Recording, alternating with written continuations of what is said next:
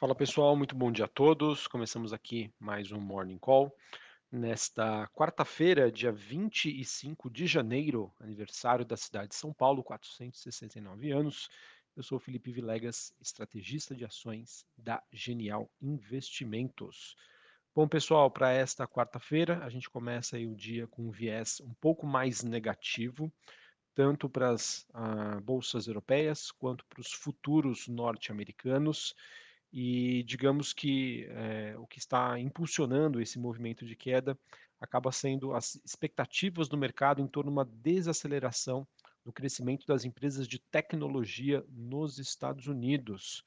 É, a gente teve ontem né, a Microsoft apresentando seus resultados, que apesar de algumas, é, algumas áreas da empresa né, mostrarem um crescimento acima das expectativas, a sinalização que foi dada para frente mostrou aí um cenário bastante desafiador.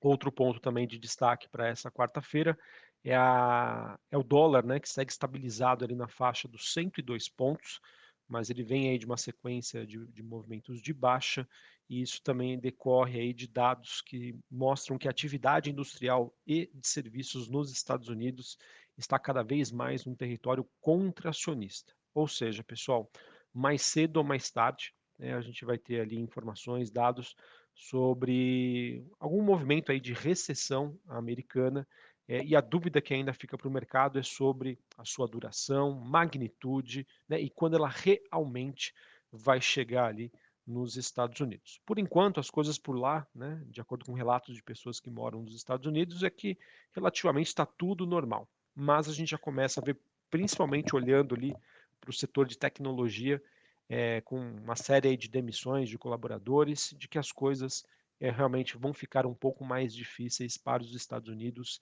em 2023. Beleza?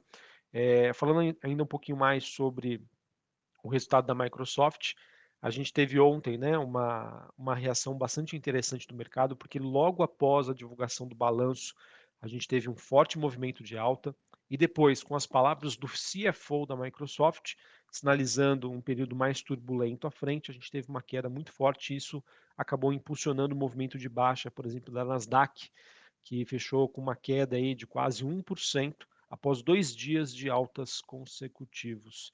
No caso, pessoal, que chamou a atenção no resultado da Microsoft foi a receita do segmento de nuvem, né, de dados, que foi de 21,5 bilhões de dólares, foi um crescimento de 18% Porém, né, o CFO da companhia sinalizou que o mercado estava com uma expectativa de uma receita 1 bilhão de dólares acima do que ele estava projetando para este ano.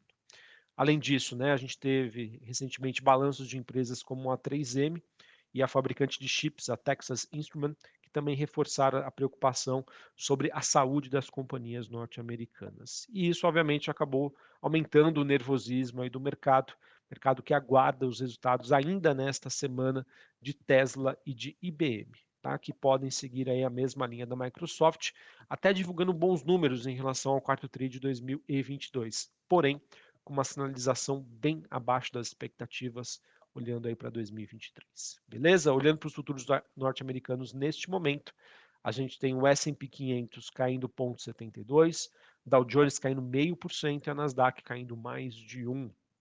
Esse movimento de queda da Nasdaq também acaba influenciando negativamente uh, os preços do Bitcoin, que seguem ali na faixa dos 22.500 dólares, queda de 1,28.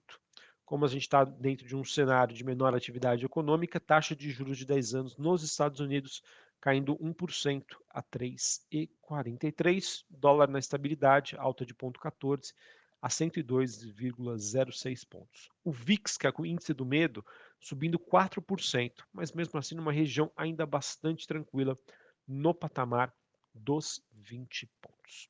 Sobre as ações europeias, pessoal, nós temos Londres caindo 0,13, Paris na França queda de 0,5% e a Bolsa de Frankfurt na Alemanha queda de 0,58%. É, a gente teve é, a divulgação aí nessa manhã do índice IFO, né, de sentimento das empresas da Alemanha, ele que subiu para 90,2 pontos em janeiro, esse é o maior nível em sete meses. É, esse valor também marca a quarta alta consecutiva e veio um número aí ligeiramente acima das expectativas do mercado. Para o presidente do IFO, né, dessa instituição que mede o sentimento da economia alemã, ele sinalizou aí que o país está começando o ano com mais confiança.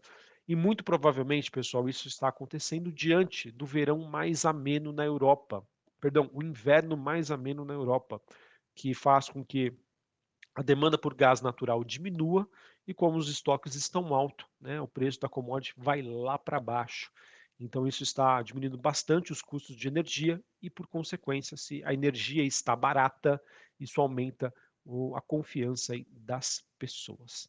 É, apesar disso, né, a gente vem acompanhando um movimento de queda da, das ações europeias, a, a Europa né, que segue influenciada pelos resultados das empresas norte-americanas e também com um balanço aí mais fraco da fabricante holandesa de ferramentas para chips, né, a ASML, que acaba mostrando então um cenário também desafiador para o mundo corporativo, tanto nos Estados Unidos quanto também para a Europa.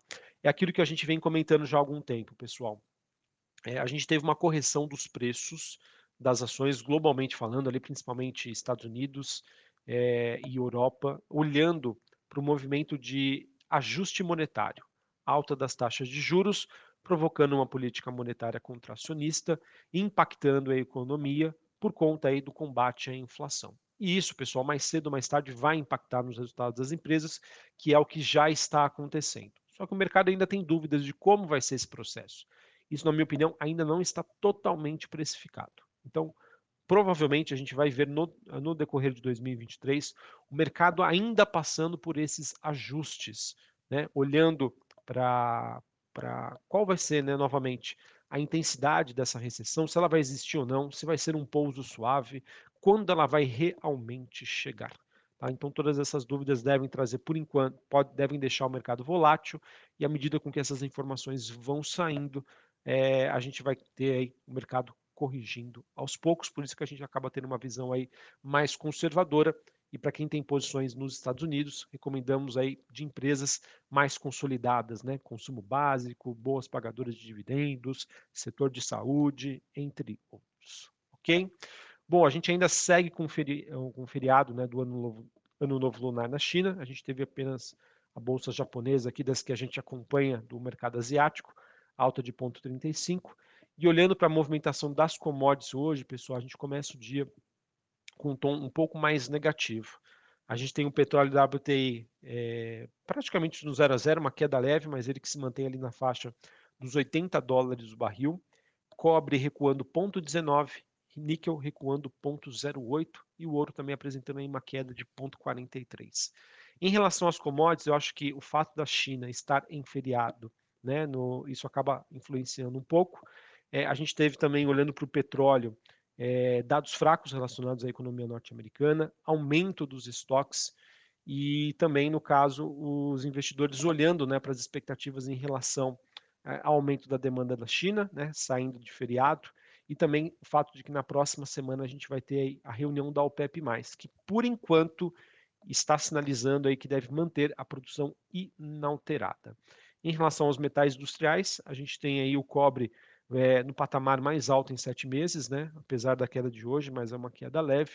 É, o mercado especulando né? maior demanda pela China e também uma expectativa de aumento dos estoques, dado os riscos de oferta aqui na América do Sul, é, por conta das, a, do grande volume de chuvas, pessoal, aqui no Brasil, isso está influenciando aí na produção da Vale, e obviamente que isso acaba sendo um, um risco, né, olhando para a oferta da commodity, menos oferta com uma demanda constante, isso acaba levando a aumento dos preços. Sobre o minério de ferro, a gente teve é, os contratos negociados na Bolsa de Singapura com uma alta de 0,24, os negócios à vista praticamente no 0 a 0, uma alta leve, 0,09. Em Dailan, como não teve negociação lá por conta do feriado, não tivemos aí mais informações. Beleza? É, sobre o Brasil, pessoal, acho que segue um pouco mais do mesmo. O mercado, no, no caso, né, reagindo às falas, aos posicionamentos aí do, do governo eleito, né, do, do, presidente Lula, que seguem trazendo aí, por enquanto, bastante volatilidade. É, não vi nenhuma grande novidade aqui para trazer para vocês. É, então, queria falar um pouquinho mais do noticiário corporativo, em que a gente teve aí, como destaque desta quarta-feira a Americanas fechando e divulgando aí a sua lista de credores. E entre os destaques, pessoal, a gente tem bancos, empresas de tecnologia e fabricantes de chocolate. Né? Afinal, Americanas é o maior vendedor de ovos de Páscoa do Brasil e os estoques já estavam comprados. É, então, olhando, olhando ali para a lista né, de principais credores, a gente tem, por exemplo, né, olhando para os bancos, o BTG com 3,5 bi, Deutsche Bank 5,2, Bradesco 4,8 e o Santander 3,6 bilhões, tá? Todos os bancos aí na faixa dos bilhões de reais. Em relação às fabricantes de chocolates, a gente tem a Nestlé, 259 milhões, Ferrero Rocher, 14,8 milhões e a Mondelez, 93 milhões. Fabricantes de televisores, Samsung, 1,2 bilhão. Sempre Toshiba, 70 milhões. LG, 52,8. Fabricantes de computadores, nós temos a Lenovo, 31 milhões, e a Dell, 37 milhões. E olhando para as editoras de livros, a gente tem a Companhia das Letras, 7,2 milhões, e a Intrínseca, 5,9 milhões, dentre outros fornecedores, tá, pessoal? Peguei aqui os principais. A soma total é de 41,2 bilhões de reais. Beleza? Bom, pessoal, então acho que era isso que eu tinha para passar para vocês. É um dia em que a gente não tem uma direção única para as commodities, um leve viés negativo, isso obviamente deve é, impactar nas empresas exportadoras aqui no Brasil. É difícil saber, pessoal, também como o mercado vai reagir à, à questão, olhando ali para a curva de juros, dólar. Por enquanto, a gente tem dólar se enfraquecendo no mundo, tá? então isso acaba sendo positivo para o real mas depende também das sinalizações e das posturas que vêm sendo adotadas aí pelo governo. Vamos ver como que vai se dar hoje.